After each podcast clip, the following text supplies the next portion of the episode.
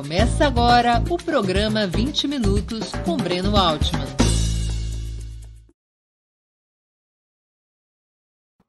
Bom dia!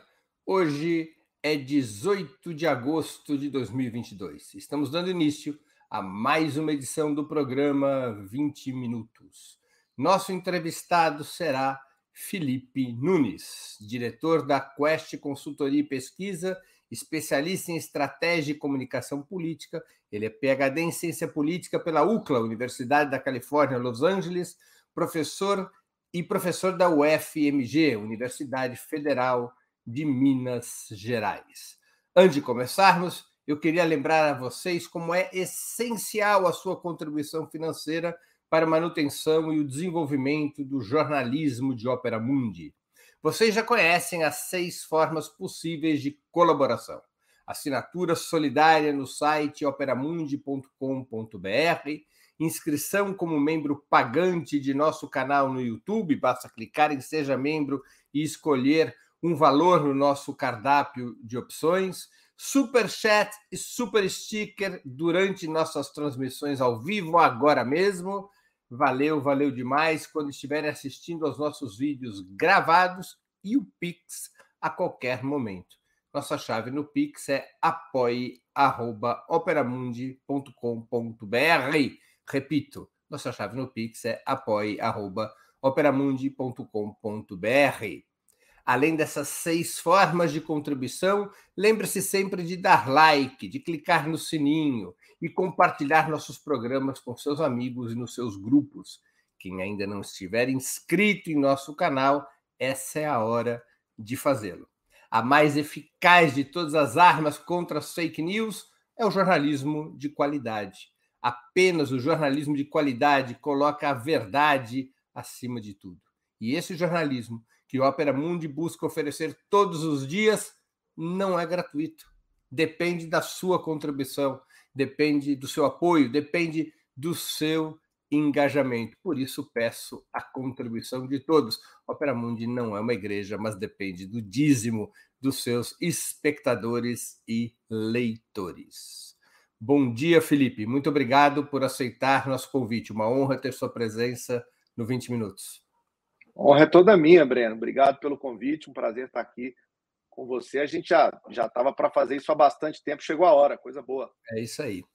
A pesquisa divulgada pela Quest no dia 17 de julho revela um cenário estável entre os dois principais candidatos a presidente, Lula e Bolsonaro, se for feita uma comparação com o último relatório do dia 3 de agosto.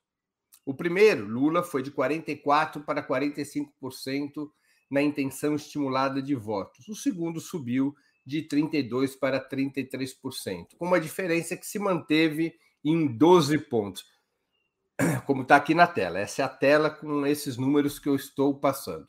Mas se o ponto de partida for janeiro desse ano, Lula parece ter batido em um teto de 45%. Ele não sobe para além disso. Enquanto que Bolsonaro subiu sete pontos de janeiro a 17 de agosto, reduzindo a distância de 22 para os atuais 12 pontos.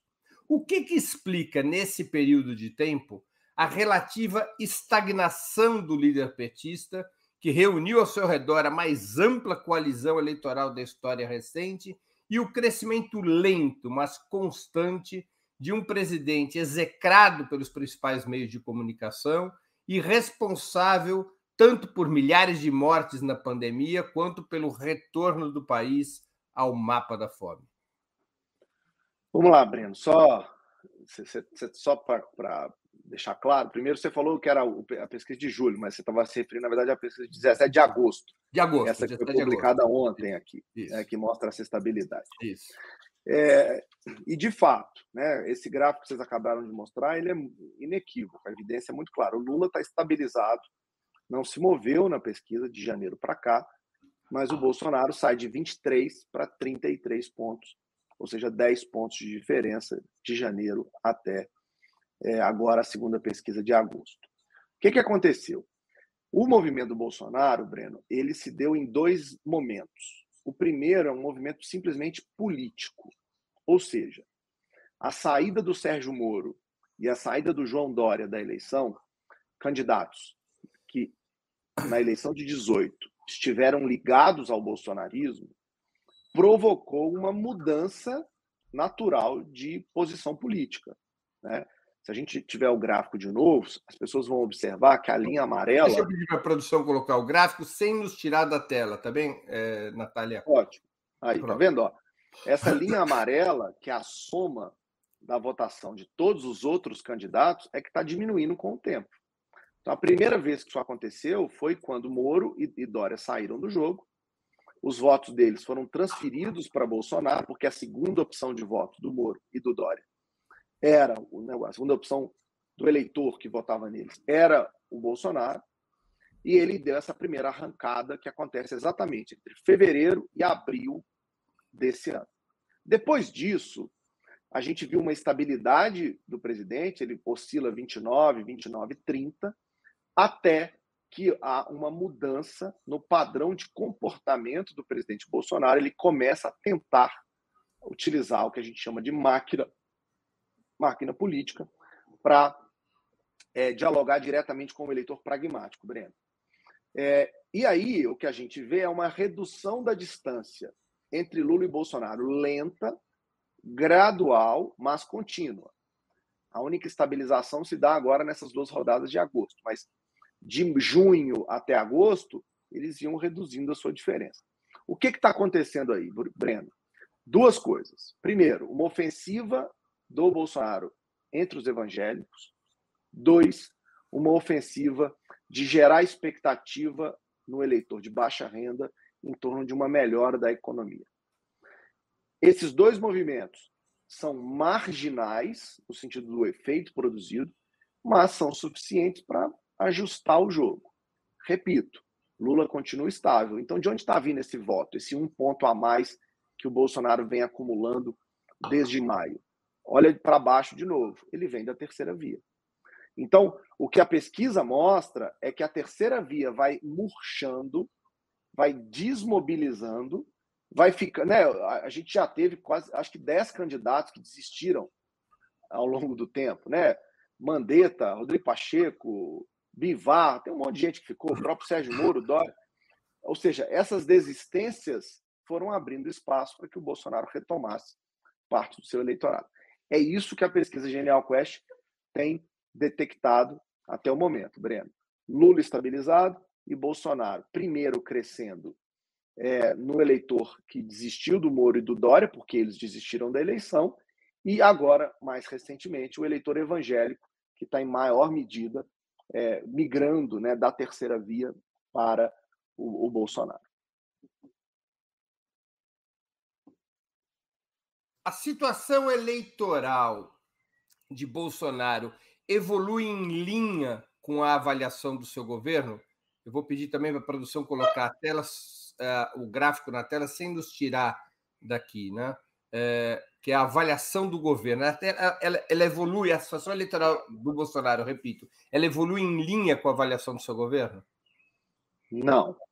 O que a gente está vendo nesse momento é uma separação entre a imagem do presidente e a imagem do seu governo. A rejeição ao Bolsonaro, que hoje está em 55%, é maior do que a rejeição ao seu governo. Hoje, a avaliação negativa do Bolsonaro, não sei se a gente tem o um gráfico aí para mostrar, a gente, a gente podia descrever essa, esse cenário, mas a avaliação negativa dele é 14 pontos menor, aliás, a avaliação negativa do governo é 14 pontos menor do que a, a rejeição pessoal dele. Isso, Breno, explica por que a imagem do governo tem melhorado com o tempo. É, olha, olha aí, tá vendo? Chegou a 56% avaliação negativa em novembro do ano passado, quando a gente teve aquele aumento consecutivo de preços.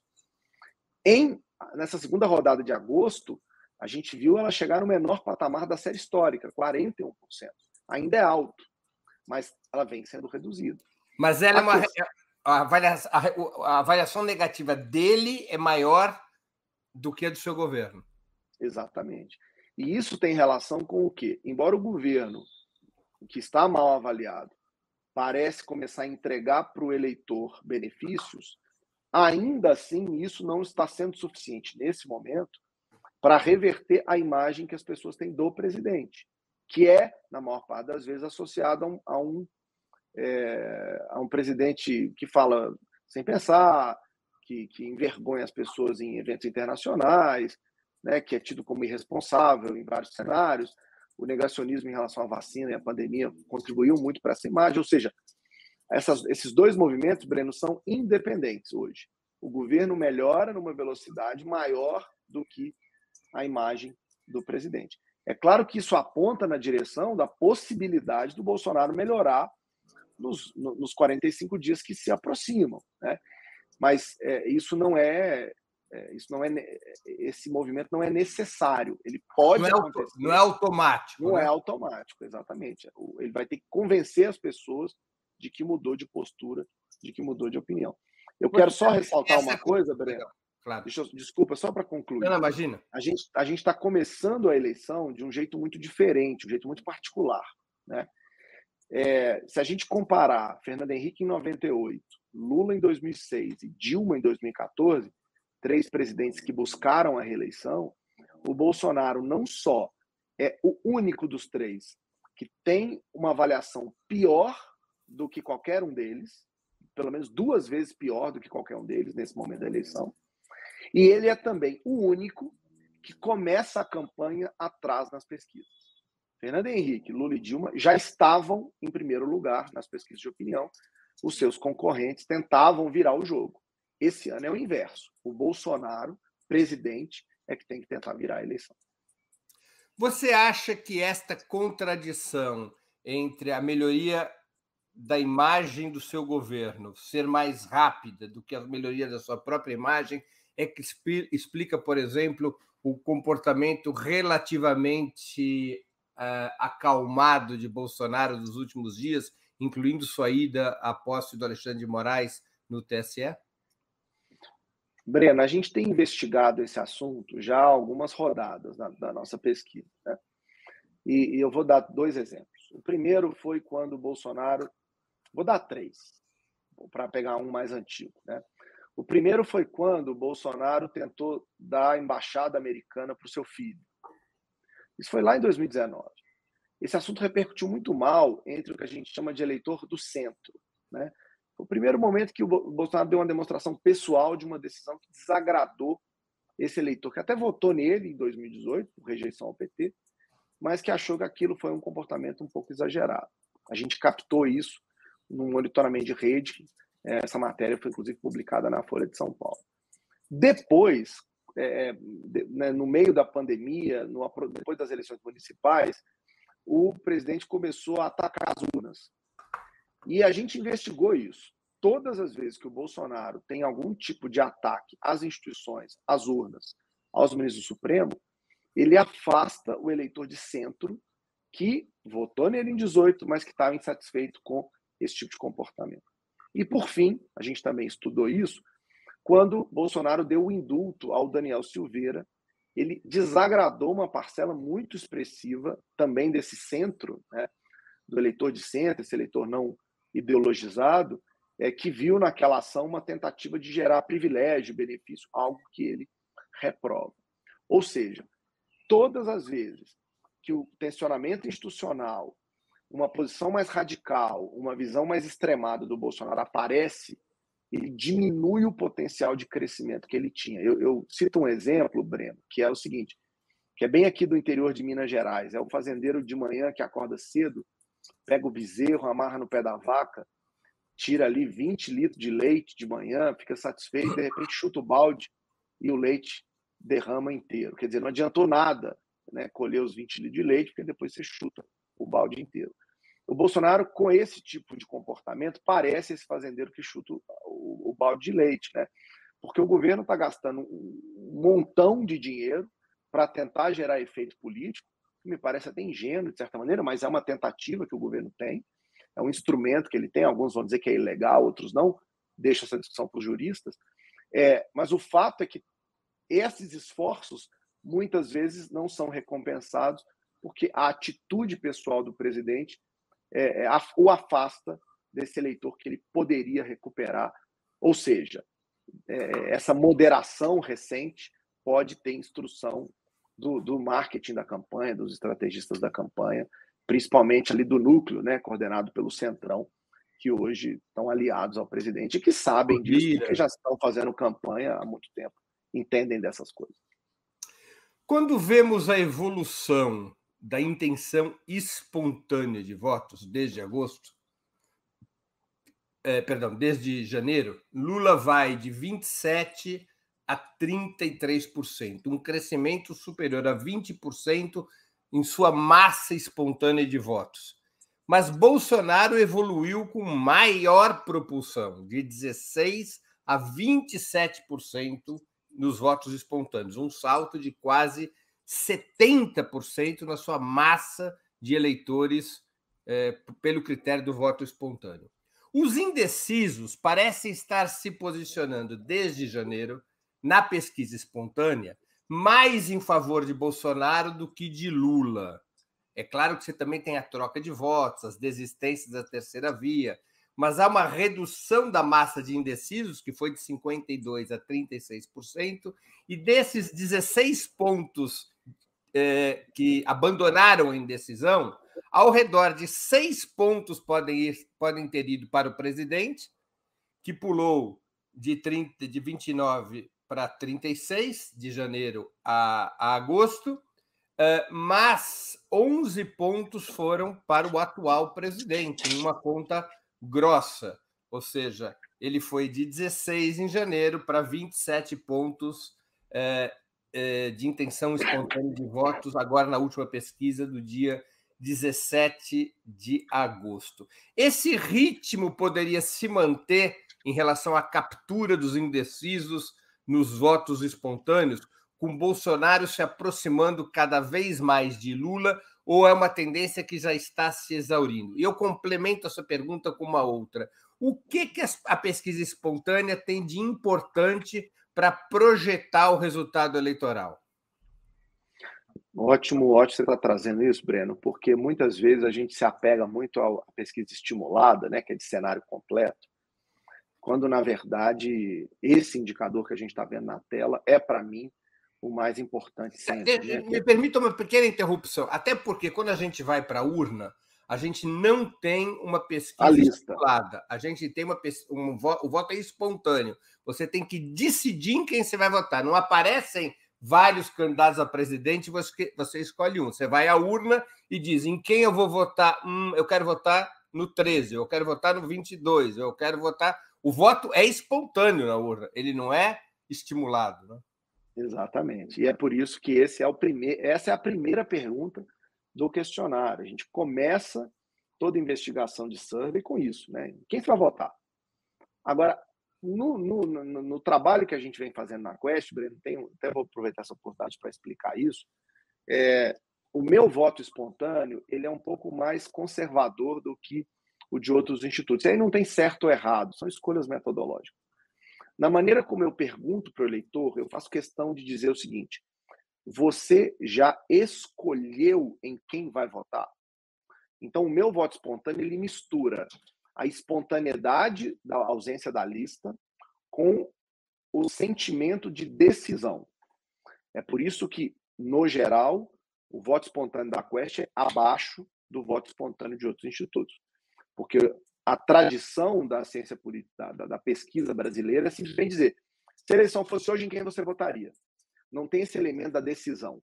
E eu incluí isso de propósito, porque eu acho que é uma maneira melhor de capturar o sentimento espontâneo, que é esse que você disse, né? Que eu vou para a urna e já decidi que eu vou digitar o 22 ou o 13, ou qualquer outro número.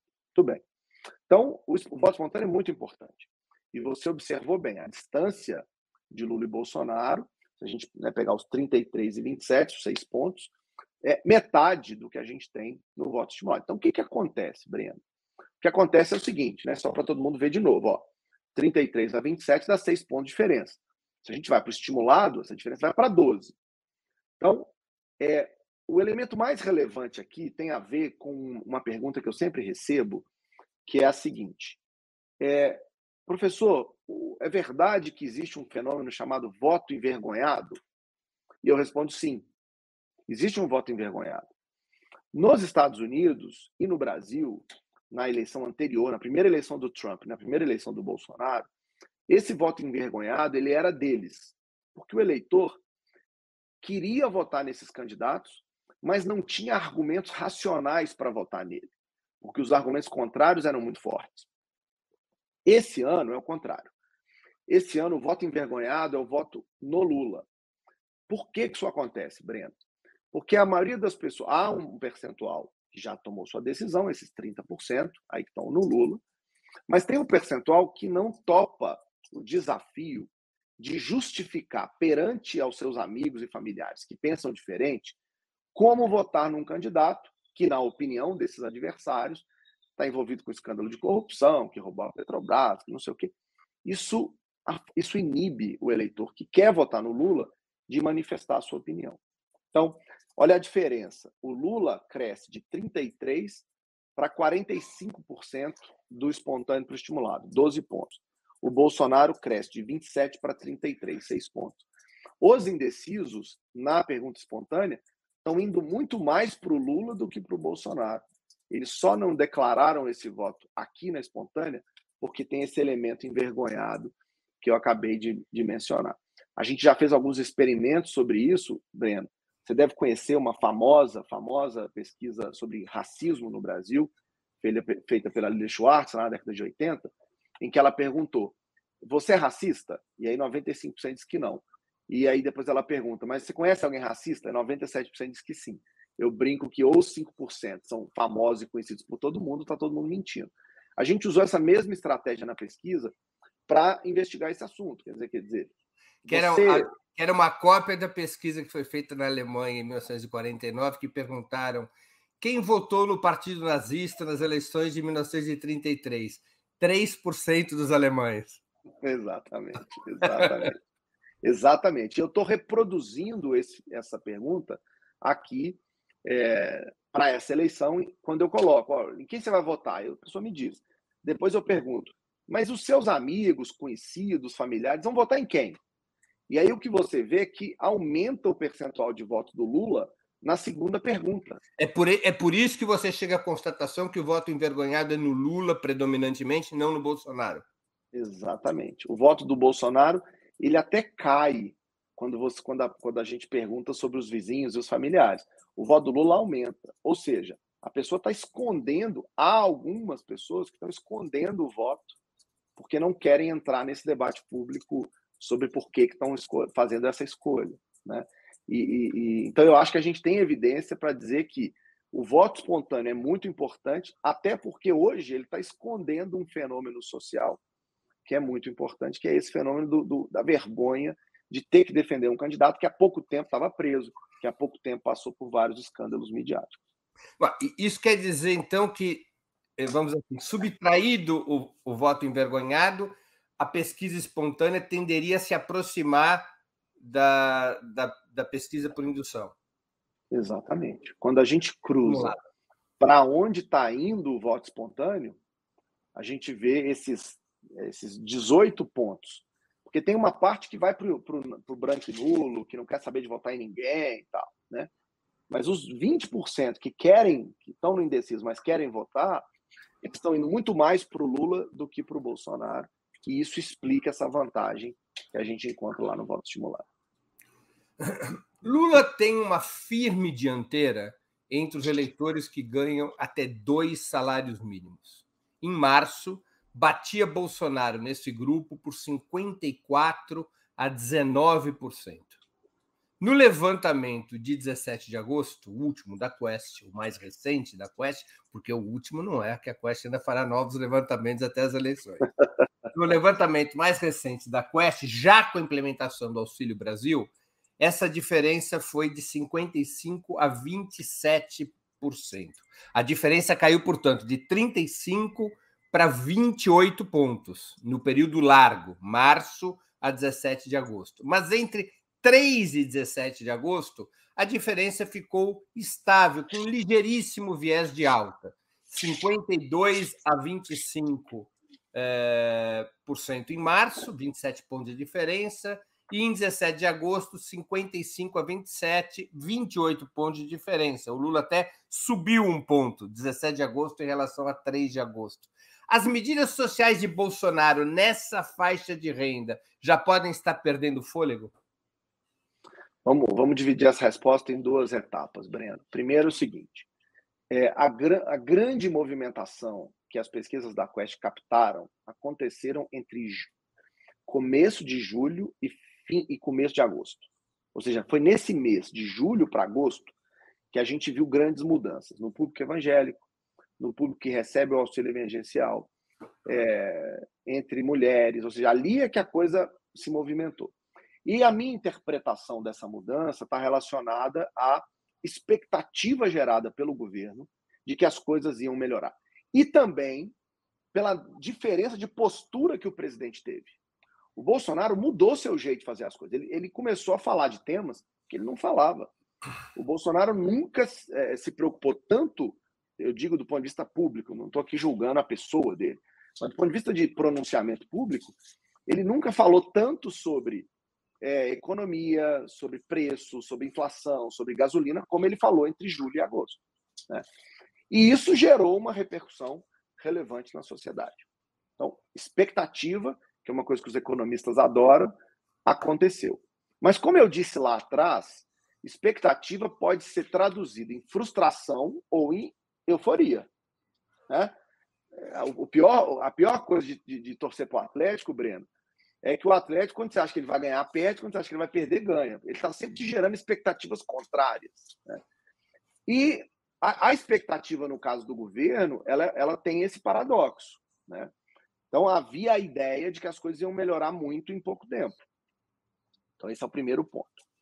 Nesse momento, o que a gente percebe é que essa expectativa não, é, não virou nem euforia, nem frustração. Nesse momento, ela virou a realização de que tudo isso não passa de uma jogada eleitoral.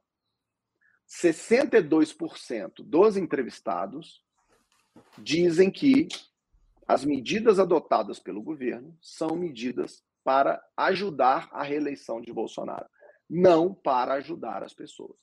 Tá? Ou seja, o eleitor está mais crítico, está mais complexo e já entendeu, pelos resultados dessa última pesquisa, que muito do que está sendo feito não é boa intenção, é interesse próprio. Isso, na minha avaliação, está atrapalhando a tradução dessa expectativa em euforia eleitoral. Isso atrapalha o Bolsonaro. E isso gera limite para o crescimento eleitoral dele. Porque as pessoas precisam confiar acreditar no candidato para dar a ele a, o que eu chamo de variável mais importante esse ano, que é a segunda chance. Essa, Breno, é a eleição da segunda chance. Porque os dois já foram presidentes, os dois já ganharam, os dois, de certa maneira, já apresentaram bons e maus resultados, o eleitor já os conhece. Então, agora vai ganhar aquele candidato que conseguir ter, receber do eleitor a segunda chance. É, essa pergunta que, inclusive, vocês estão mostrando agora. Olha lá. 54% acha que o Lula merece voltar a ser presidente, merece a segunda chance. 44% acha que Bolsonaro merece um segundo mandato, portanto, merece a segunda chance. Veja você que eles estão encostando nessa diferença. 54 a 44. Eles estão se aproximando do teto possível, né? Porque são duas perguntas separadas. É Agora, é o que, que explica que o Lula esteja relativamente próximo, a intenção de voto dele em pesquisa estimulada, desse merecimento de segunda chance, e o Bolsonaro tão distante? É, é, porque aqui o melhor seria a gente comparar com o segundo turno, né? Entendi. Porque é, quer dizer, o Lula no segundo turno está a claro. dois pontos do merecimento. Tá o Bolsonaro está a dois pontos do merecimento. Aí, aí vai casar é, no segundo turno. As coisas vão ficar próximas ali. Tá no certo. primeiro turno, o eleitor que dá, que acha que o Bolsonaro merece uma segunda chance, acha que o Ciro merece também ser presidente, ou acha que a Tebet, entendeu? Então o voto se dispersa Entendi. mais do que no caso do, do, segundo turno. Mas é por isso, Breno, que eu tenho analisado essa eleição e tentado, né?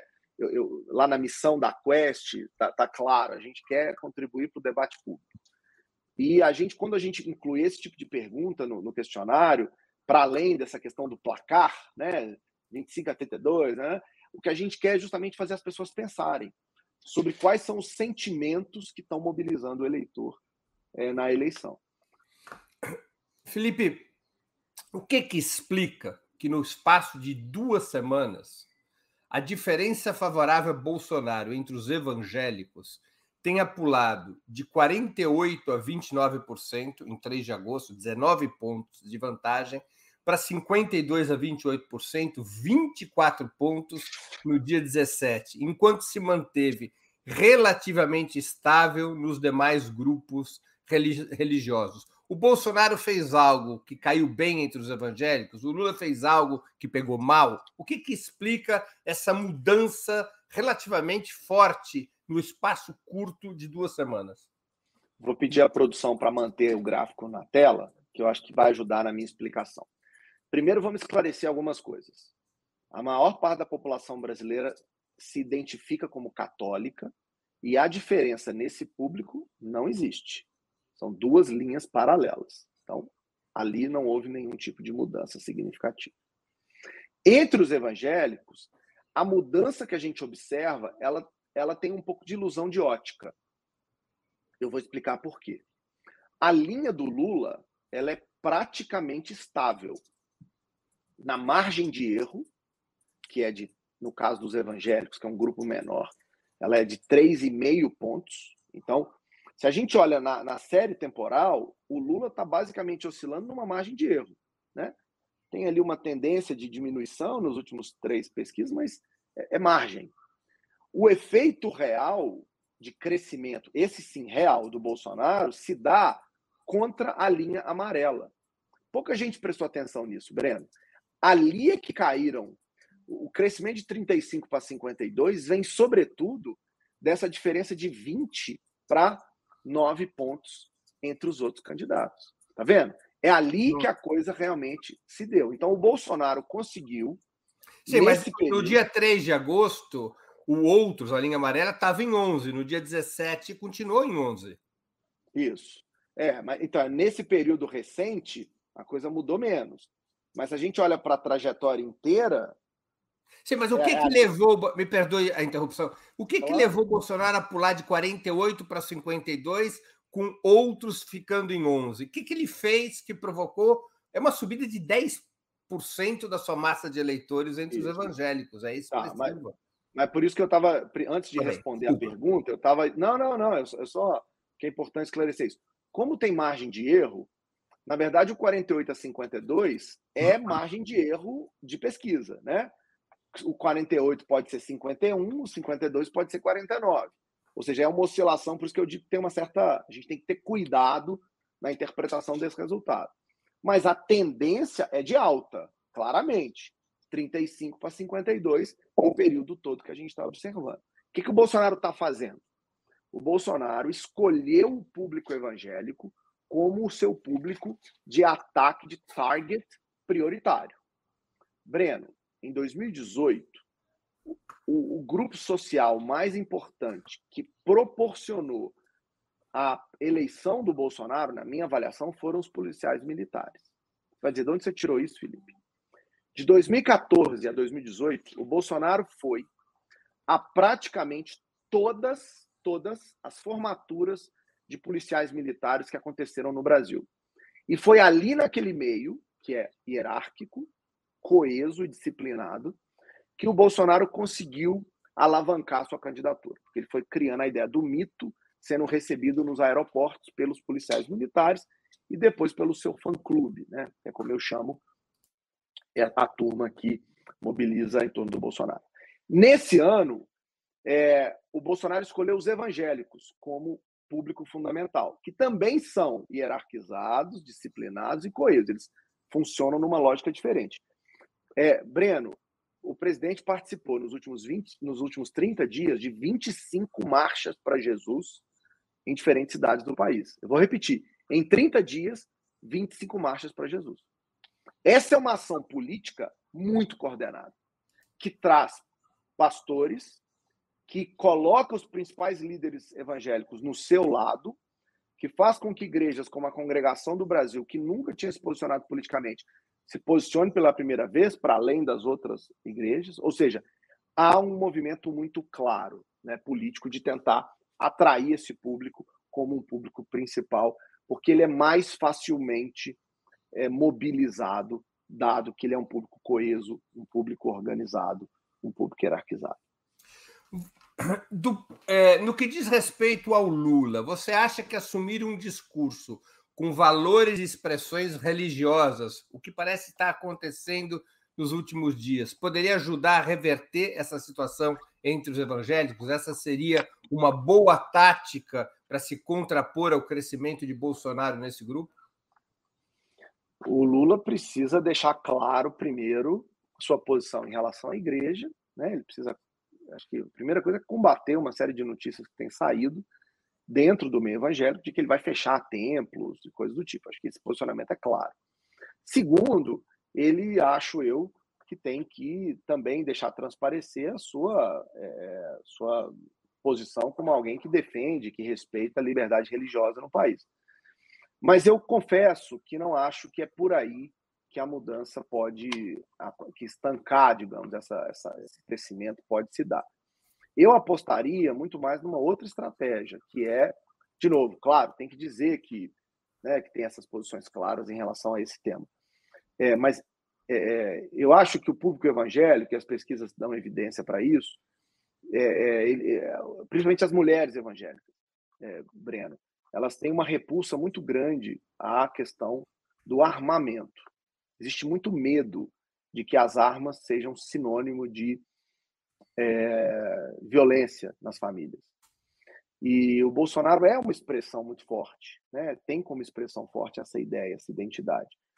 Eu acho que trabalhar essa ideia seria muito significativo, porque interromperia um mecanismo que parece natural né, dentro da igreja de que de paz, de tranquilidade, tal, quando na verdade eu acho que não, não, não é bem por aí. Então eu acho que é preciso ter uma posição clara em relação à liberdade religiosa e tal, mas mais importante do que isso, o, o, eu acho que o ex-presidente deveria começar a apostar nessa dualidade em relação às armas, o que para o público feminino, que é importante, mas mais em especial o público feminino evangélico, é um problema grande.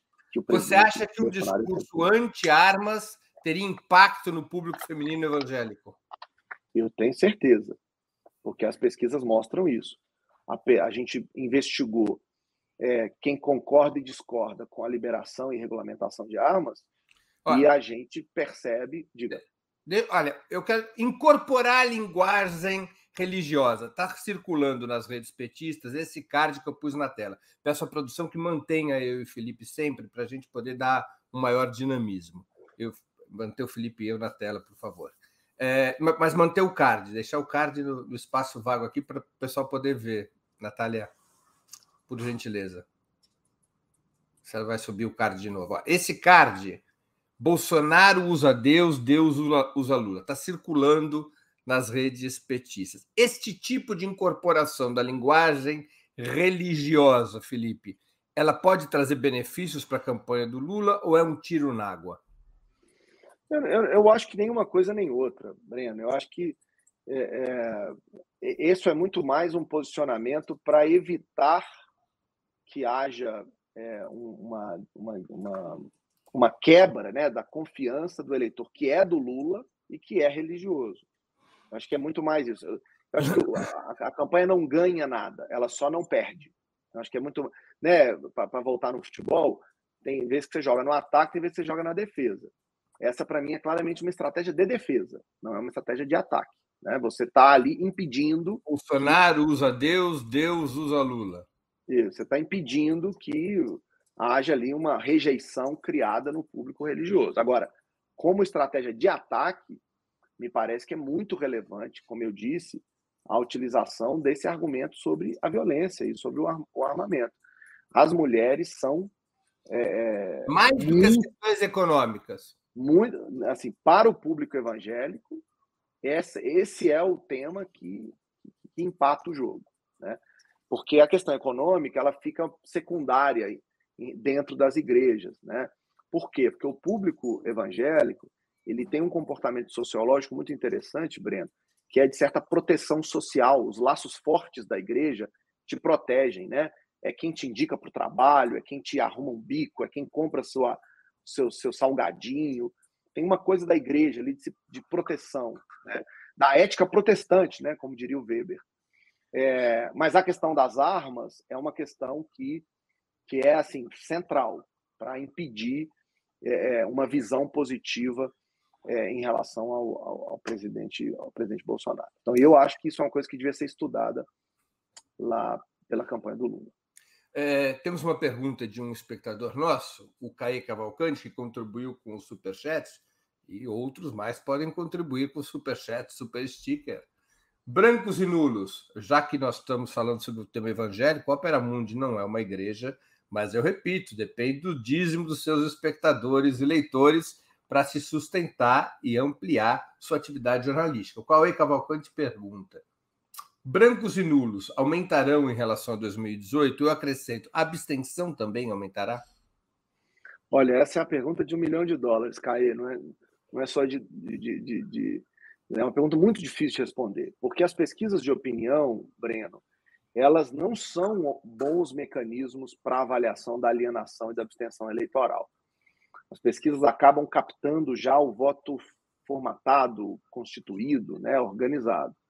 Então a gente, a gente tem menos elementos para fazer essa avaliação, como está pedindo o CAE. O que eu, eu vou fazer algo que é um pouco de especulação, mas a partir dos dados secundários do TSE. É, essa é uma eleição em que a gente tem mais envolvimento, que a gente tem mais é, interesse, que o eleitor está buscando mais informação. Não é à toa que é, isso que o Opera Mundi faz tem atraído né, cada vez mais gente, porque as pessoas estão interessadas, querem saber, querem se informar. É, então, a partir desse elemento, eu acredito que a gente vai ter aí uma, um envolvimento alto nessa eleição. As pessoas vão fazer o possível para ir votar e vão escolher candidaturas, principalmente no nível nacional.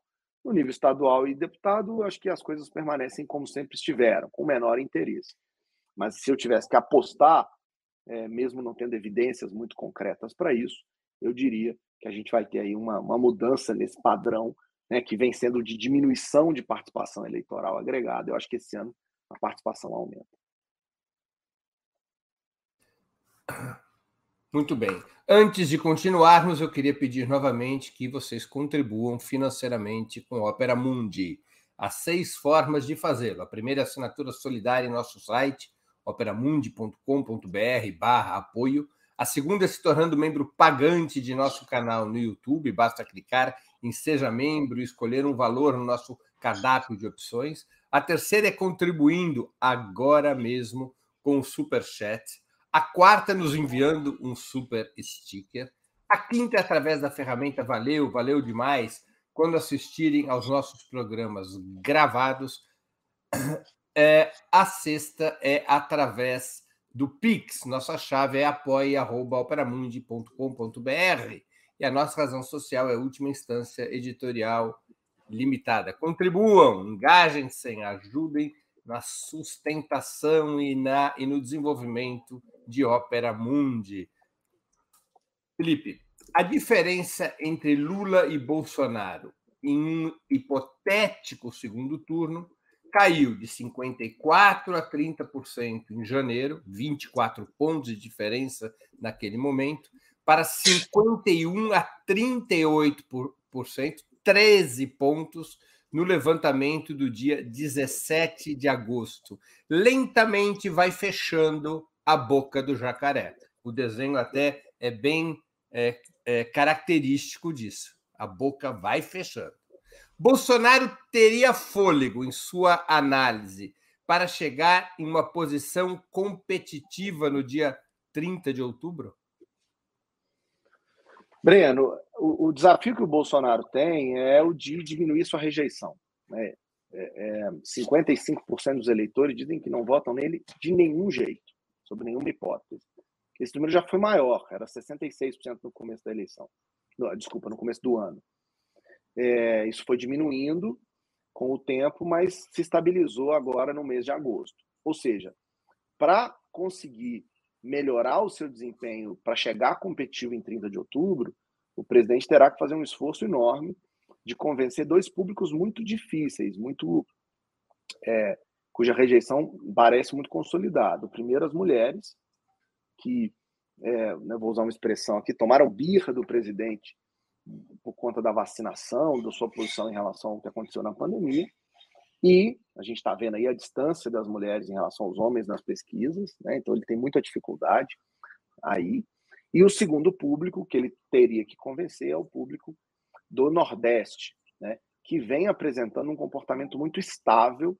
a produção está com tudo na, na, na, ponta da agulha, né? Olha a distância né, do Nordeste de Lula 40 Bolsonaro pontos de distância no Nordeste. 40 pontos. Uma região que é, vem votando no PT desde 2002, ou seja, há uma consolidação é, histórica, sociológica e política muito grande. Que representa então, cerca de 24% do eleitorado. Exatamente. Depois do Sudeste, é a região mais importante do país. Ou seja, Breno, é, para ser competitivo, para tentar virar o jogo, vamos, vamos ser né, claros, para virar o jogo, que é o que interessa ao Bolsonaro, ele tem que virar o jogo entre as mulheres e no Nordeste. Não parece ser tarefa fácil nesse momento. Mas ele não poderia tentar compensar um eventual massacre eleitoral contra si no Nordeste por uma expansão da sua capacidade, da sua margem de voto no Sul e no Sudeste, como ocorreu em 2018? Para fazer isso, ele teria que ganhar em, em um estado que para mim continua sendo, não é puxando saco, mas continua sendo o estado mais importante da eleição, que é Minas Gerais. Né? É, é bom lembrar que o PT já ganhou eleições presidenciais, perdendo São Paulo, perdendo o Sul e o Centro-Oeste, já ganhou eleição presidencial perdendo é, né, São Paulo, Paraná, Rio Grande do Sul, etc. É, mas porque Minas sempre foi o diferencial. Minas sempre foi o estado que fez a diferença junto com o Rio de Janeiro. Né? Então, como há um pedaço muito grande de Minas que se assemelha ao Nordeste, aí eu estou me referindo ao norte, Jequitinhonha, é, somado à região do, do, Vale do Aço, que, tem, né, que você tem uma tradição histórica de, de, trabalhismo, e a região da Zona da Mata, é, que tem ali uma, uma história também ligada ao PT, com o apoio do Calil em Belo Horizonte, me parece que o PT está se fortalecendo nessa campanha, ao invés de estar tá perdendo, é, perdendo apoio. Né? É, com o começo da campanha, isso deve ficar mais claro. E, portanto, o coro, Breno, que o, o, o Bolsonaro teria que dar, é, é, dependeria da posição em que Minas Gerais ficaria. Hoje, as pesquisas não sugerem que o Bolsonaro seria capaz de virar o jogo em Minas, como aconteceu em 2018. Por isso, eu acho que entrar no Nordeste e entrar nas mulheres é, seria um desafio grande, dado que Minas continua sendo ali um pêndulo importante, segurando essa vitória hoje, esse favoritismo é, de Lula. O Cadu Lacerda, outro espectador nosso, também contribui com os superchats. Que seja exemplo para os demais o número atribuído antes ao candidato pode gerar confusão na votação? Existe algum estudo avaliando a relação entre candidato e número? Isso gera confusão? Oi, Cadu, tudo bem? Muitas, muita gente pergunta isso, né? Porque o, o Bolsonaro deixou de ser o 17, passou a ser o 22.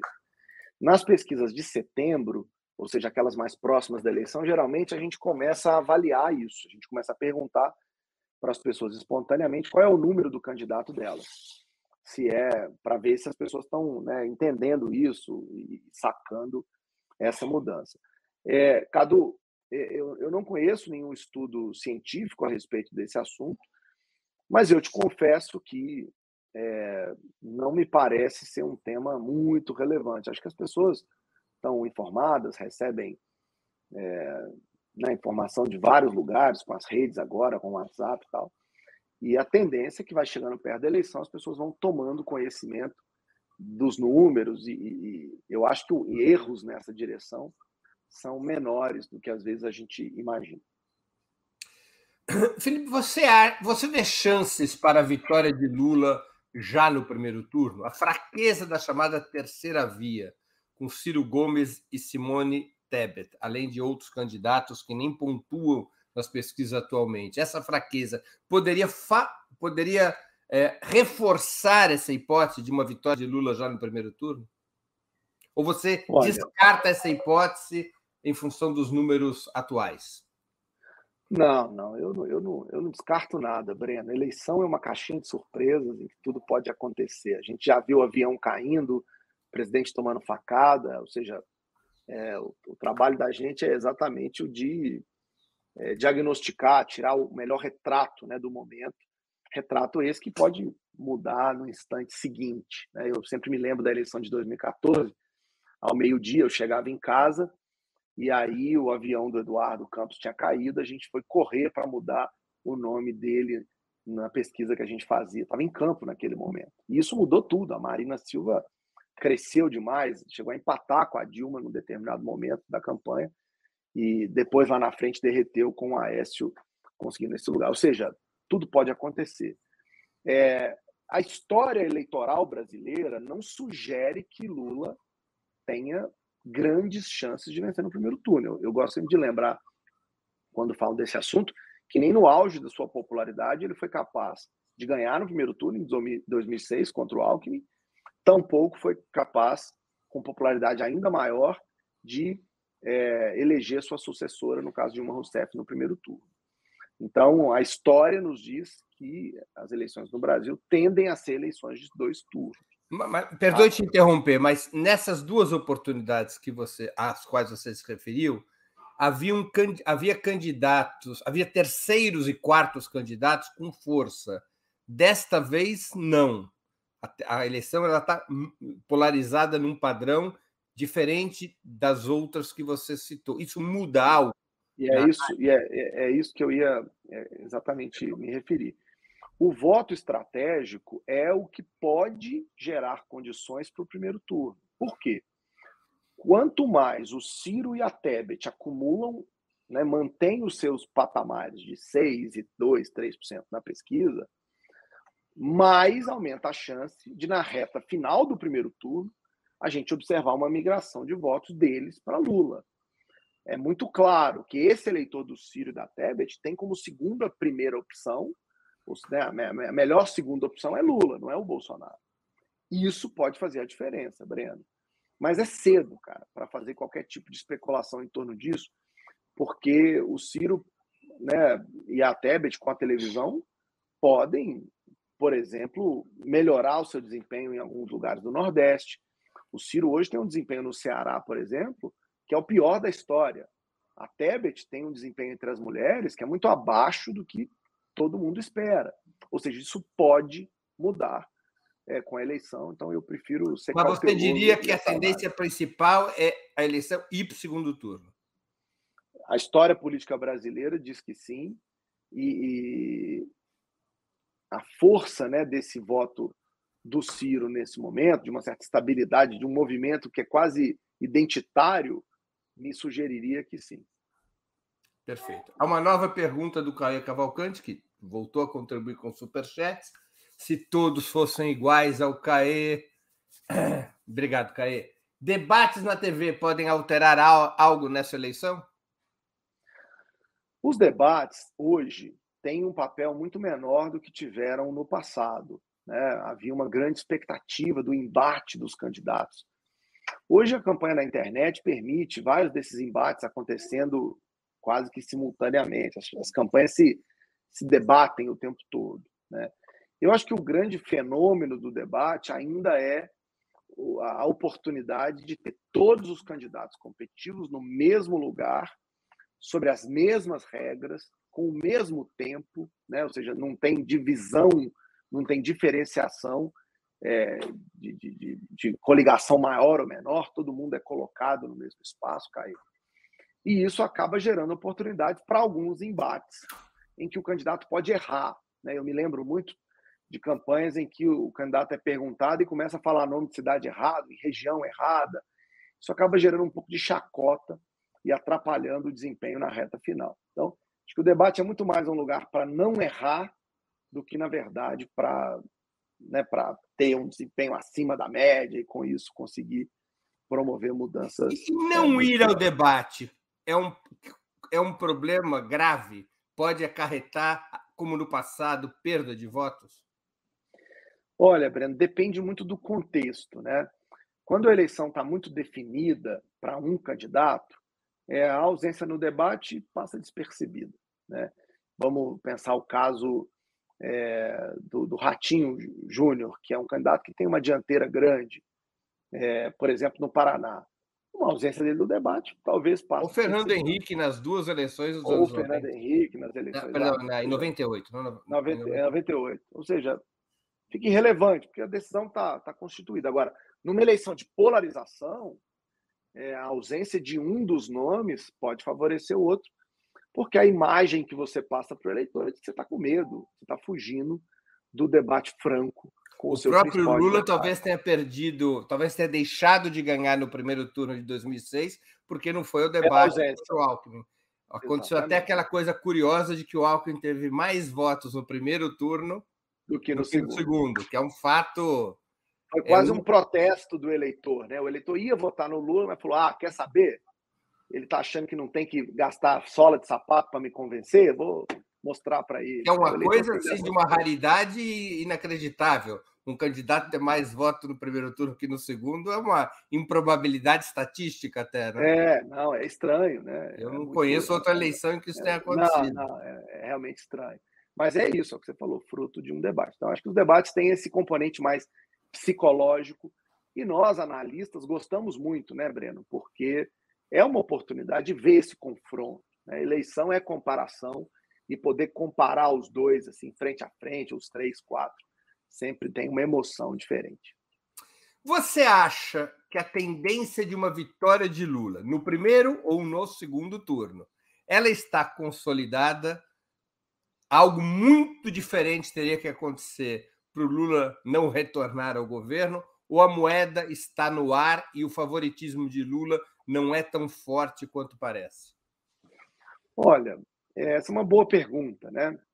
Porque acho que tem duas maneiras de responder. A primeira é respondendo as, olhando só para os dados. Né?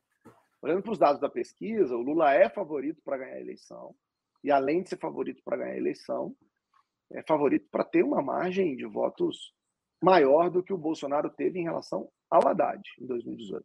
Né? Então, é, tem, ele tem vantagem, é favorito. A agenda econômica é importante né, nesse sentido. Os erros do governo Bolsonaro durante a pandemia são argumentos que justificam isso. Então, o Lula é o favorito.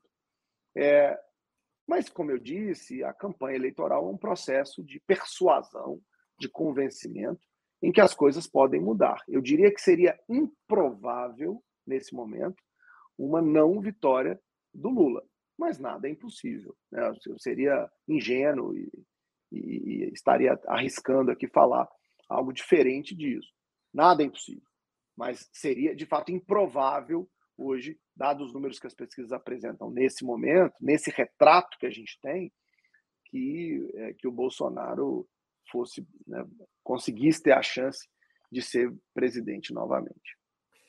A ida do Lula, ou seja, a, a, a, o posicionamento da candidatura do Lula mais ao centro e a precipitação já para o primeiro turno de uma campanha de tipo plebiscitário e não programática foram dois acertos na tática da campanha? Os números podem afirmar isso? Acho que sim, sim, claro. É, o Lula hoje, é, eu gosto sempre de, de né, tem, tem uma, uma, uma, análise fácil, é, Breno, que é assim: para o Bolsonaro vencer a reeleição, bastaria ter os mesmos votos que ele teve em 18.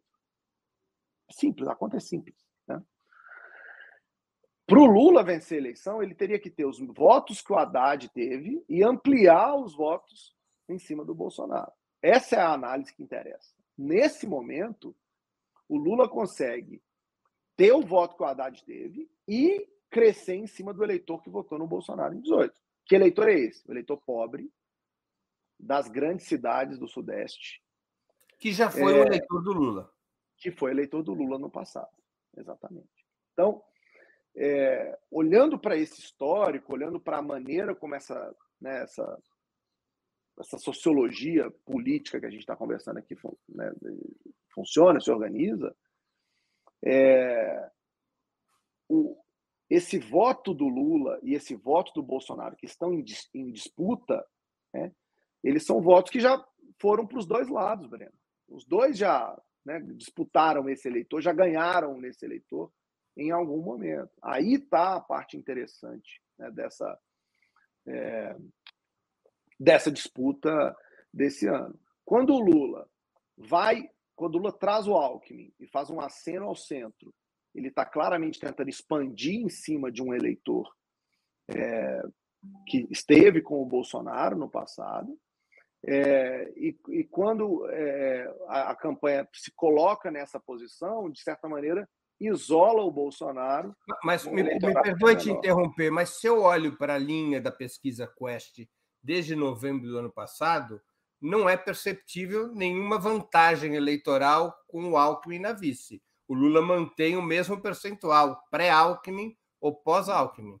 É que, é que o contrafactual dessa sua afirmação ela seria o Lula podia estar caindo. O Lula podia estar perdendo o voto, né? O que não aconteceu. Então, como eu disse, a campanha ela sempre tem uma ofensiva e uma defensiva. Quando você quando você está em primeiro lugar, quando você está ganhando de 3 a 0, você tem que muito mais se proteger de tomar gol do que ficar fazendo seis. Isso é. só se for o Atlético Mineiro. O Santos do Pelé não ligava a mínima para isso e queria marcar 5, 6, 7, 8 e não se importava de tomar uns dois, três é. gols. Você vê como é que nós, atleticanos, somos mais conservadores. É, eu achei que você ia falar da Alemanha, do 7x1. Que, que a Alemanha traz... parou de marcar gol, ela é. ia marcar. Foram botar um atleticano no time, o tal do Bernard, que desmontou o time. Que maldade, Bernard é um grande jogador, deixa eu defender. mas não dá para jogar com alemães, o Bernard é para jogar assim contra a Colômbia, contra a Venezuela. Pegou um time com a altura média era de 2,15 metros e, 15, e o peso era de 130 quilos, acabou o Bernard, né? Foi, foi. Foi triste aquele dia. Eu, eu estava no estádio. Confesso a você que chegou um momento que eu não acreditava no que estava acontecendo. Foi realmente um dia catastrófico.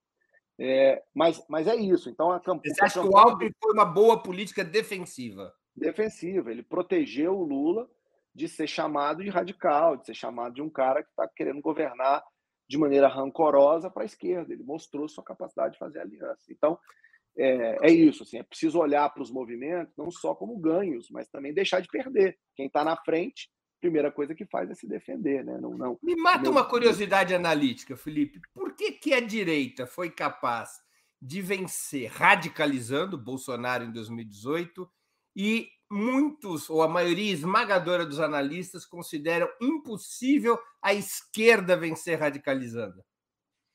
Eu acho que eu acho que não é impossível a esquerda vencer radicalizando, e nem acho que é, é, que foi a radicalização em si que deu a vitória à direita em 18. Sim, mas ele radicalizou e muito em 18, o Bolsonaro. Muito, muito. Inclusive no segundo porque... turno. Ele não correu para o centro. Não, mas é porque essa era a eleição, porque cada eleição tem uma história, né, Breno? É, quem descobre a correnteza da eleição ganha a eleição. A eleição de 94 e 98 é a eleição da inflação. A eleição de 2002 é a eleição do combate à pobreza. É, a eleição de 2006 e 10 é a eleição do desenvolvimento econômico do Brasil, do Cristo Redentor decolando na The Economist. A eleição de 18 é a primeira eleição brasileira em que você não tem um incumbente disputando a eleição. Todo mundo era da oposição, todos eram contra o que estava ali. Todos eram contra o Temer, ou o que significava, de certa maneira, o governo do Temer. Então, quando você tem uma eleição em que todo mundo é oposição, vence quem te convencer que é, de fato, a oposição mais real.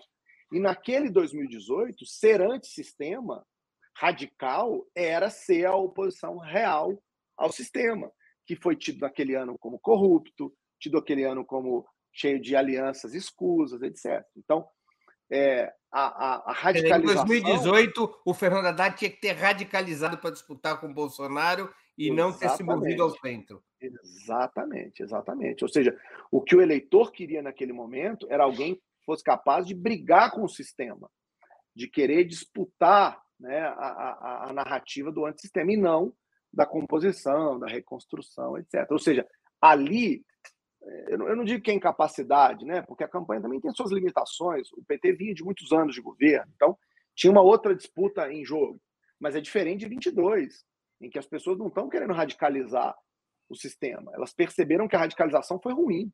Né? É assim que as pesquisas é, traduzem esse sentimento. Uma outra pergunta do Cadu Lacerda, que contribui mais uma vez com o Superchat. O Cadu, o Caê estão aqui colaborando firme. Sirvam de exemplo a todos os demais, a todas as demais. Hoje, onde mora a principal força para obter votos? Já foi a TV, mas ela mal afetou 2018. Qual o canal que conquista votos? Olha, Cadu, o que conquista voto hoje é justamente não apostar em uma única mídia. Né? Nós vivemos um mundo é, rodeado de informação, de canais de comunicação, e as campanhas elas se dão bem quando elas entendem a linguagem correta e o público de cada um dos canais. A TV continua sendo muito importante. Eu discordo da tese, não sua, Cadu, mas de vários analistas, de que a TV não foi importante em 2018. Estou é, terminando um livro né, sobre a eleição de 18 e agora incorporando a eleição de 22. Terminando, eu digo a parte de 18, né, porque agora tem que começar de 22, mas em que eu mostro que antes da facada, é, a estratégia do Alckmin de bater no Bolsonaro na TV foi muito efetiva. O Bolsonaro perdeu sete pontos percentuais em pesquisa, ele que vinha liderando, por conta da campanha negativa promovida pelo Alckmin. Então estava funcionando. É que a facada mudou a dinâmica da eleição. E aí aquilo que era importante, que era o horário de propaganda eleitoral gratuita, os comerciais, todos os candidatos tiraram a ofensiva contra o Bolsonaro Ninguém mais fez campanha negativa contra ele e ele recebeu a maior audiência de televisão da história de qualquer campanha, que era o dia inteiro na TV, os jornais repercutindo, as revistas, a, o processo de recuperação dele no hospital. Então a TV continua sendo importante para esse público que a gente chama de eleitor médio, de baixa renda, que assiste muito TV. Mas a diferença, Cadu, é que além de falar na TV, você tem que conseguir lembrar que o eleitor está assistindo o nosso programa, mas está tweetando ao mesmo tempo. Ele está aqui nos assistindo, mas está conversando com os amigos. Então, campanha, as campanhas elas têm que ser capazes de é, flodar, né? ou seja, entupir as pessoas de informação nos mais diferentes modos, porque isso faz a diferença. Na pesquisa da, da Genial Quest, essa que tá, a gente está até mostrando aí o gráfico, né? Ó, olha a diferença. Nas redes sociais, Bolsonaro e Lula, para quem se informa mais em rede social, tem um empate. Para quem se informa mais em TV, dá muito mais Lula do que Bolsonaro. Ou seja, tem diferença. E a campanha tem que entender essa diferença para conseguir disputar o voto de maneira estratégica. Né? O microtargeting nas redes sociais é uma ferramenta muito importante. A TV você não pode falar para nichos, tem que falar para maiorias. Né? Então, eu acho que mais do que dizer o que mais importa, é, Cadu, é entender que o que importa hoje é ter diferentes mensagens para diferentes públicos em diferentes canais. É diferente do que tinha no passado.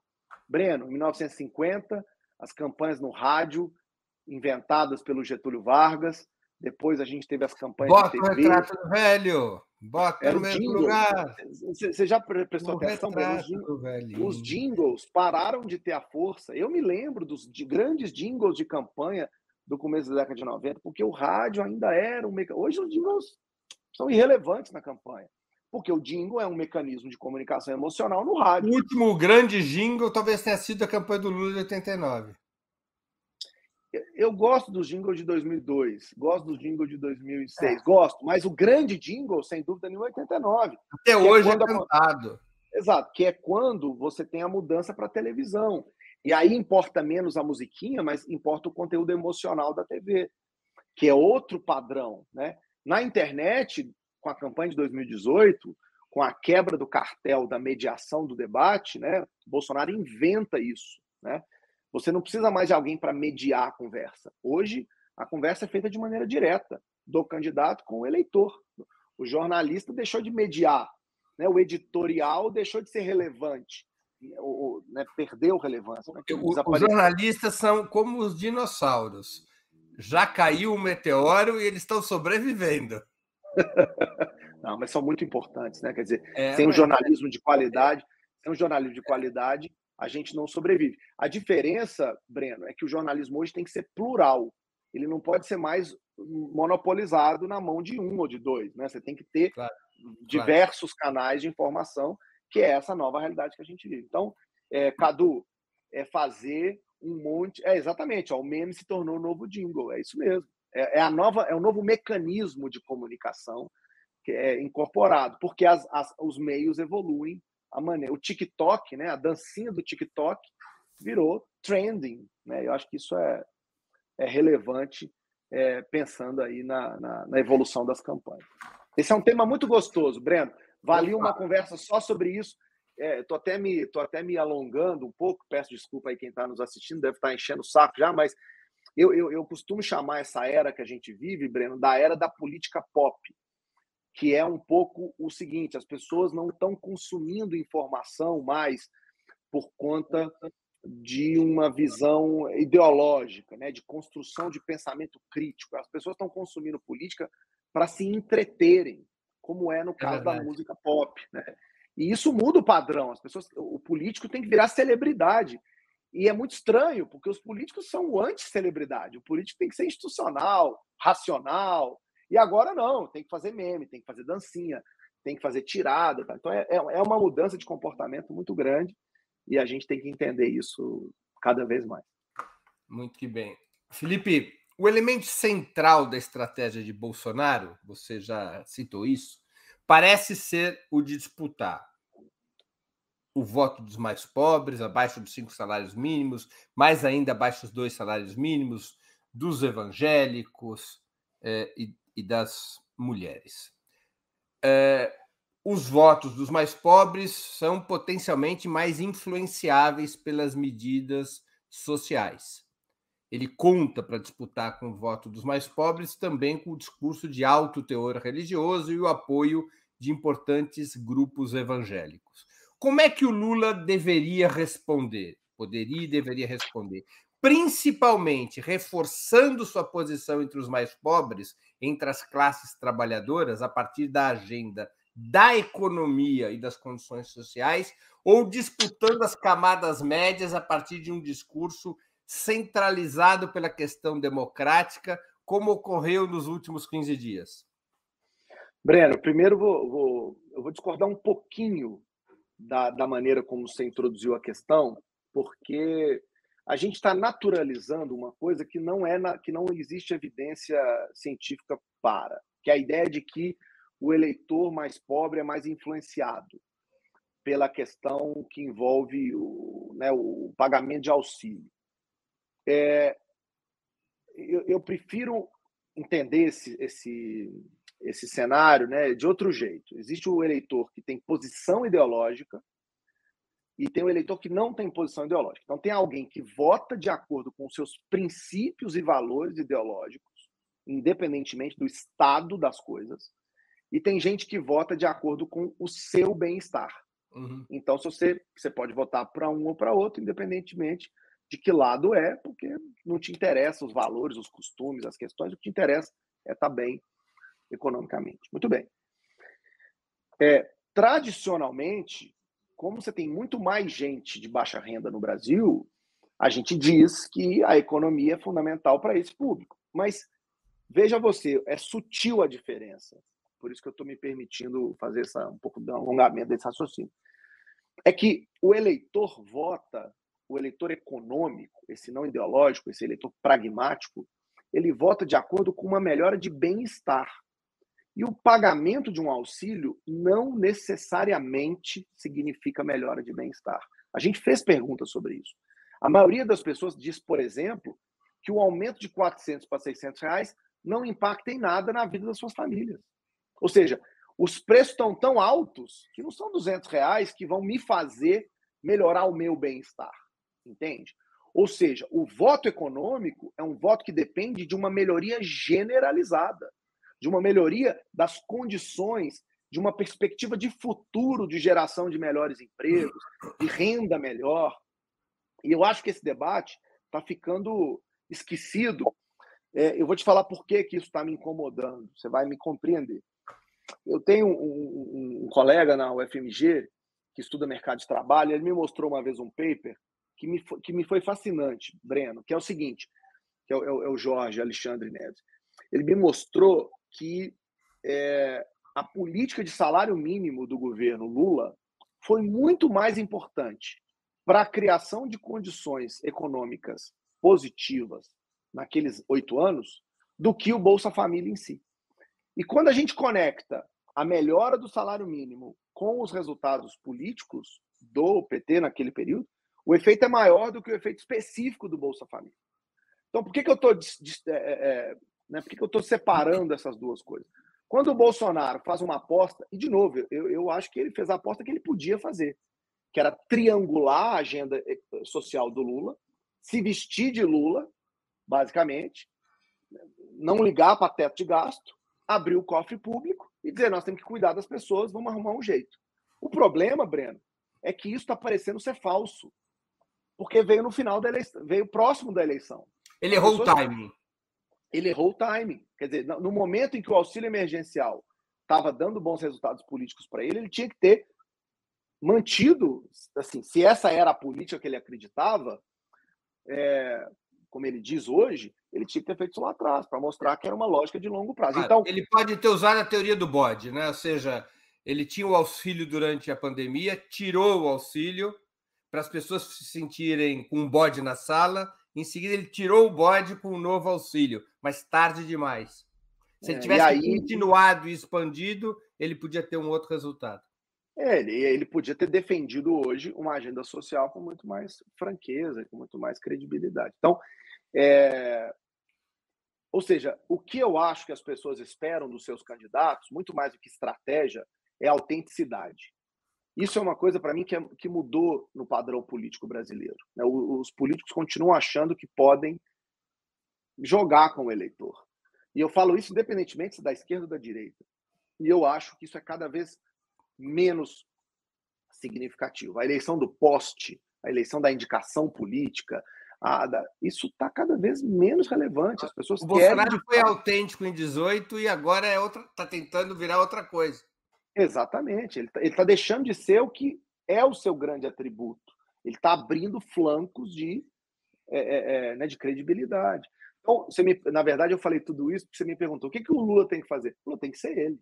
Lula tem que defender o que pensa, o que acredita. Ele tem que falar do que ele fez e do que ele vai fazer no campo que ele domina mais.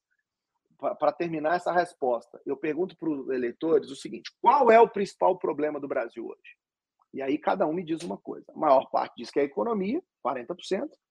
Depois, 21% diz que são as questões sociais, fome, miséria, né, esse tipo que estão muito conectadas à economia, né? E estão conectados. E aí depois vem outros temas, violência, corrupção, etc. O que mais chama atenção, Breno, é que a tese de que o eleitor procura o candidato que melhor resolve o seu problema continua valendo. Porque mais gente acha que economia e questão social são os principais problemas, e essas pessoas votam no Lula. Menos gente acha que os principais problemas são a violência e a corrupção, e essas pessoas estão votando no Bolsonaro. É por isso que o Lula tem vantagem em relação ao Bolsonaro. Então, eu acho que né, o Bolsonaro. É uma inversão tem... da pauta de 2018. É uma inversão da pauta de 2018, quando, quando a corrupção e a violência estavam em cima. Então, eu vou repetir a história da correnteza. A correnteza de 2022 não é a mesma correnteza de 18. São eleições diferentes. Essa é uma eleição regular. É uma eleição em que o incumbente quem está buscando a reeleição vai ser avaliado. 18 não tinha incumbente, cara. O negócio era encontrar quem ia mudar mais. E o Bolsonaro convenceu as pessoas que ia mudar mais, radicalizando seu discurso. Né? Enquanto os outros estavam tentando buscar uma medida de meio de caminho. Então, acho que isso é relevante para a gente entender, é mais complexo do que parece, por isso essa resposta longa.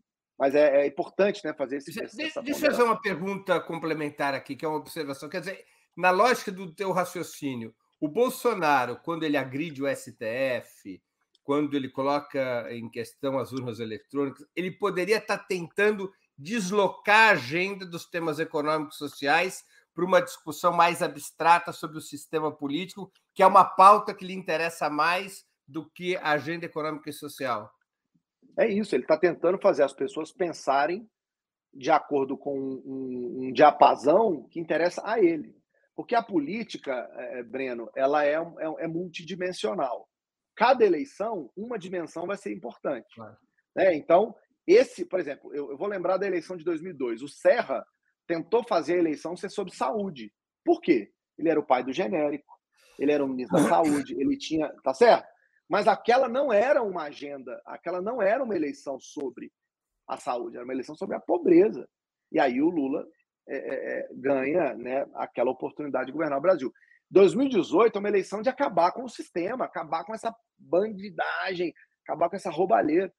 O Bolsonaro consegue. Então, eu acho, sinceramente, e digo isso para muitas pessoas, mais do que tentar inventar um produto, o candidato que ganha é aquele que, que é a melhor síntese dos interesses, dos desejos do eleitor naquele momento. É, eu, eu, eu, eu né, vou falar uma coisa um pouco controversa, mas acho que o marketing está perdendo muita força. As pessoas, é, o marketing de produto, né, em política, eu acho que a estratégia está cada vez mais importante, a inteligência está cada vez mais importante, o posicionamento está cada vez mais importante. Mas essa ideia de que você pode simplesmente criar um produto e pôr na prateleira, eu tenho cada vez mais dúvidas se isso tem resultado. Uma última pergunta de um espectador, Leonísio Barroso, que contribuiu com o Superchat. A eleição de 18 foi mais contra o PT do que a favor do presidente, de Bolsonaro. Esses contrários votam novamente no presidente? Esses contrários eleição... do PT, né? É, é, sim, sim. A diferença, Leonísio, é que a rejeição ao PT caiu muito. Né? A, a, a, eleição de 18 foi muito contra o PT porque havia um sentimento generalizado na sociedade contra o PT. Então você tem que entender essa correnteza e utilizá-la na sua campanha. É o que o Bolsonaro fez. Esse ano, a rejeição ao PT é menor, até porque é uma eleição de um nome muito conhecido o Lula e o lulismo são maiores que o PT e o petismo. Justamente porque o, o Lula consegue se sobrepor a esse pedaço. Tem gente que não gosta do petismo, mas tolera, gosta, né, compartilha valores com o lulismo. É, eu acho que essa é a diferença. Lá atrás, você tinha uma eleição sem essa figura popular. É, esse ano, com ela, você diminui um pouco esse peso. Sem contar que o cenário mudou muito. Né? O cenário de 18 é um cenário da Lava Jato. Hoje o cenário é um cenário de, de retomada de crescimento, de retomada institucional. São outros os valores que estão em operação. Felipe, nós estamos chegando ao final da nossa conversa e eu queria fazer duas perguntas que eu sempre faço aos nossos convidados e convidadas antes das despedidas e dos devidos agradecimentos. A primeira pergunta: qual livro você gostaria de sugerir aos nossos espectadores? A segunda: qual filme e ou série poderia indicar a quem nos acompanha? Ó, oh, ainda bem que a gente é, falou disso antes, né? Porque às vezes a gente mexe com tanta coisa, mas na hora de falar assim, a gente esquece. É, eu li recentemente um livro que me foi indicado até por uma cientista política, a Débora Tomé, e que mexeu muito comigo, sabe? Que foi é o livro, o livro chama-se O Político, da Chantal. É... Chantal Mouffe. É Chantal Mouffe. É, é, o livro mexeu comigo porque ela problematiza de uma maneira muito interessante o que é o político. Né? O político é um ser, na visão da Chantal, tipicamente de conflito. Então, essa ideia de que não tem que ter conflito, de que não tem que ter nós contra eles, de que, de que eleição é uma eleição da, da moderação. Isso está errado. A essência da política é o conflito. E, e foi interessante, ela é uma autora pós-marxista, e há muito eu não lia nada dessa, dessa visão, e isso mexeu comigo. Porque eu vejo que as eleições cada vez mais caminham para essa direção. Os políticos têm que assumir a dimensão do conflito nos seus discursos, nos seus argumentos, para poderem avançar nas agendas que de fato lhes interessam. Essa coisa de né, que ah, não, o Lula não vai brigar com o Bolsonaro, o Bolsonaro vai brigar com o Lula? História é essa? Para mim, eh, o, livro mexeu por conta do desastre da terceira via. Né? A terceira via ficou tentando ali ficar no, em cima do muro. Eu acho que ela acabou sendo mais prejudicada do que qualquer coisa. Então, o livro da Chantal mexeu com a minha cabeça com isso. É, eu estou na maior expectativa do mundo pela volta da, da quinta temporada do, do, do, Handmaid's Tale, né, que em português é o conto da, de Aya. Estou é, é louco para ver a quinta temporada. Essa é uma das séries que mais me, me chocaram aí nos últimos tempos. Não sei se você já assistiu, deve ter assistido, Breno. Mas é impressionante, né? Eu não consegui assistir todas as temporadas, porque eu confesso que tem um momento nessas séries mais longas que eu me canso. É. É, mas o começo é incrível, né? As primeiras duas é. temporadas é. são chocantes. As duas primeiras então, temporadas eu assisti. Para quem não, para quem não assistiu. Eu tinha lido o é livro, uma... o livro da uh, Margaret Atwood. O livro é exato. é fascinante. O livro é fascinante, exato. É... Então fica fica esse essa dica e que mais que eu falo? Posso dar uma filme. dica de, de filme? Posso? Opa! Eu, eu, eu vi recentemente, é, é, um filme que não tem nada a ver com política, chama O Fio de Ariane. É, é, é, é um, é um filme lindo, assim, para quem quer pensar sobre a ideia dessa sociedade atomizada que a gente vive, né? Uma sociedade em que, de repente, a gente se desconecta de todo mundo, para de atender ligação, só fala pelo WhatsApp, e, claro, o filme está em outro contexto, um filme italiano-francês, é, mas é muito bacana porque ela, a personagem principal, se vê sozinha de repente e ela vai tentar entender o que está acontecendo, né? Dessa, dessa solidão das pessoas, né? Você se isola tanto é, que perde as conexões. Então é um filme mais romântico, vamos dizer assim, mas que vale muito a pena para pensar sobre esse mundo de isolamento que a gente tem vivido. Muito bem. Felipe, eu queria agradecer muito pelo teu tempo e por essa conversa tão interessante, tão informativa. Muito obrigado por ter aceito o nosso convite. Ah, eu que agradeço, Breno. Estou sempre à disposição. É, obrigado aí pelo convite. E está só começando, né? A Copa do Mundo ficou no fim do ano, mas a eleição vai nos ocupar até lá. Tomara que dê tudo certo. Um abraço, obrigado pela oportunidade. Outro abraço, obrigado. Também agradeço a todos e todas que assistiram a esse programa, em especial aqueles e aquelas que puderam fazer contribuições financeiras ao nosso site e ao canal de Ópera Mundi no YouTube. Sem vocês, nosso trabalho não seria possível e não faria sentido. Um grande abraço a todos e a todas.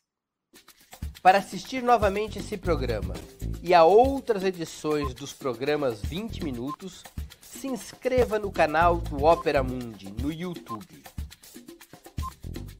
Curta e compartilhe nossos vídeos, deixe seus comentários.